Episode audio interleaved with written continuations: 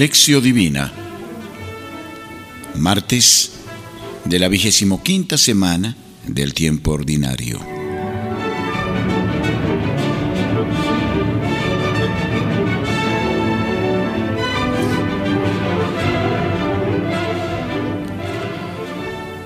Lección.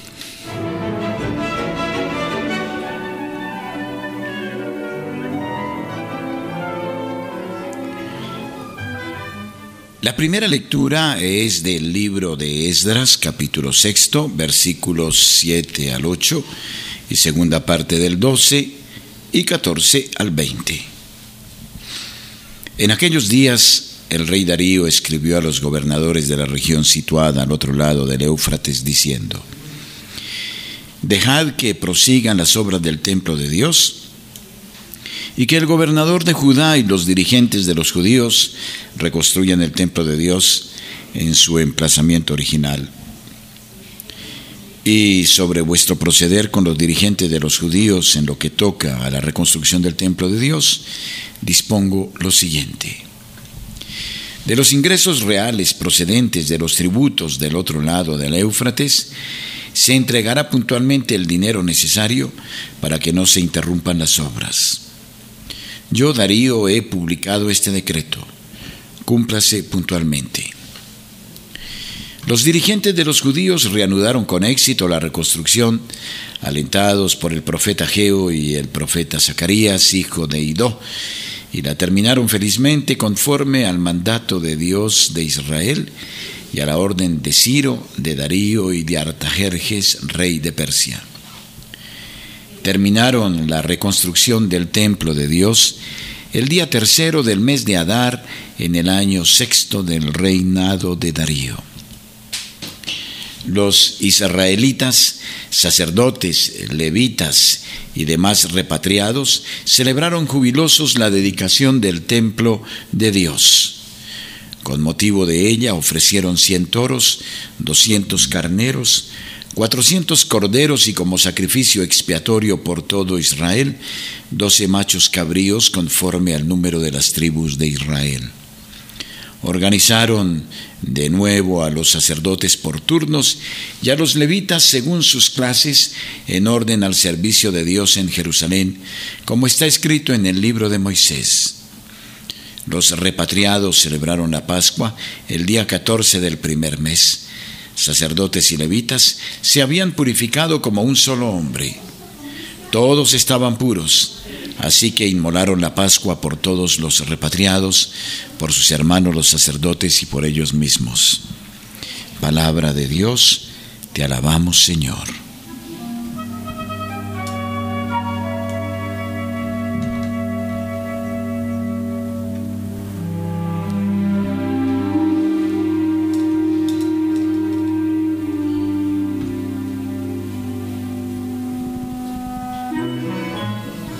Segunda lectura del Evangelio según San Lucas, capítulo octavo, versículos 19 al 21.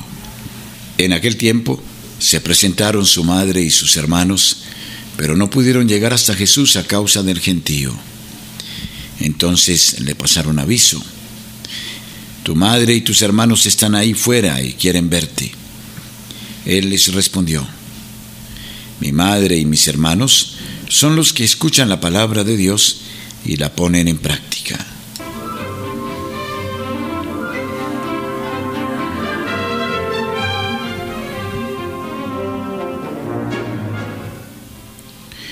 Meditación.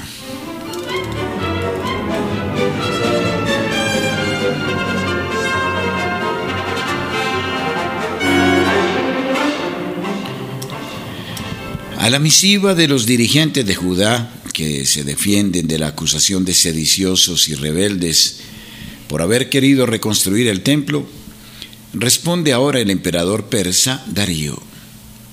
Este acepta la tesis de los ancianos y permite proseguir los trabajos de construcción del templo, mas aún pide incluso que oren en él por su persona y manda que se haga uso de fondos tomados del tesoro de la satrapía Aqueménida para la reedificación del templo. además de la contribución económica de la próspera comunidad judía que se había quedado en tierras de Babilonia. Si importante es el apoyo de la autoridad imperial, más decisivo se muestra aún el aliento proporcionado por la palabra profética.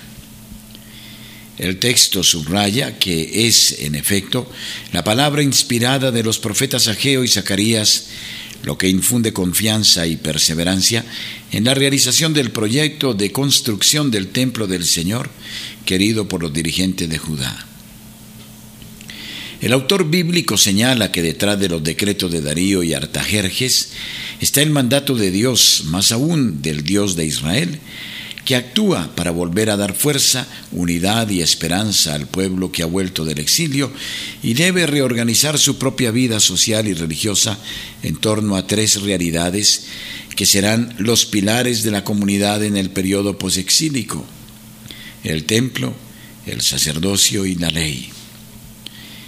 La solemne dedicación del templo, el reinicio del culto legítimo y la celebración de una Pascua ecuménica indican esta nueva y decisiva etapa en la vida del pueblo de Dios, que experimenta así la permanente actualidad de las Magnalia Dei durante el Éxodo.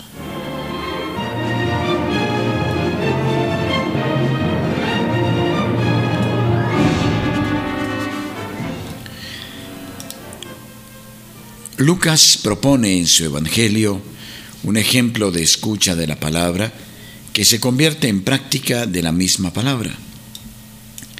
Así, al recordar un episodio en el que su madre y sus hermanos van a ver a Jesús, Lucas suprime toda referencia a lo que pudiera hacer suponer la existencia de una tensión entre Jesús y su familia de origen, porque para el evangelista lo decididamente importante es concentrarse en la figura espiritual de la madre de Jesús. Se presentaron su madre y sus hermanos, pero no pudieron llegar hasta Jesús a causa del gentío. La venida de sus familiares proporciona a Jesús la ocasión para brindar una enseñanza decisiva sobre el verdadero parentesco con Él, un parentesco no creado por vínculos de sangre, sino por la escucha obediente y activa de la palabra. Como es obvio, sus parientes carnales no están excluidos de esta posibilidad. Todos están incluidos, empezando por su madre. Lucas quiere confirmar la importancia de la nueva familia que se reúne en torno a Jesús, una familia engendrada por la palabra. Por otra parte, está clara la intención del texto, a saber, afirmar el primado absoluto de la palabra de Dios. Es la palabra lo que nos pone en comunión con Jesús, es la palabra la que forma su comunidad. Esta última experimenta de manera paradójica un engendramiento de Cristo en su propio interior, un acogerle en la fe que hace nacer a la vida nueva.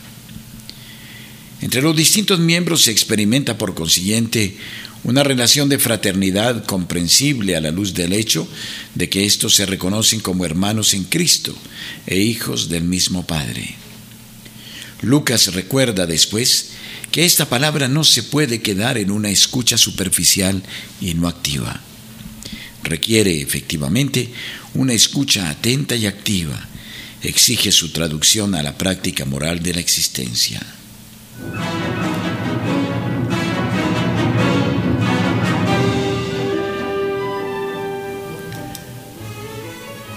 Horacio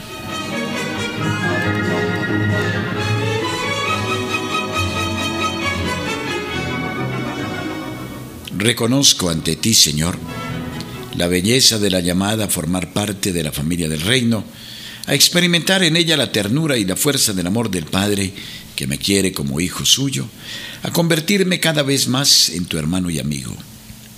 Con la ayuda de tu gracia quisiera llegar a ser cada vez más semejante a María, tu madre y nuestra madre, modelo de obediencia inteligente y activa a tu palabra. Deseo entrar como ella en una escucha silenciosa y adoradora de la palabra de Dios, único camino para comprender el proyecto divino sobre mí. El silencio interior tan necesario en mi vida me separará de mí mismo, de mi pequeño mundo cerrado, para llevarme al firmamento de tu espíritu. entonces me sentiré verdaderamente uno con mis hermanos y hermanas en Cristo.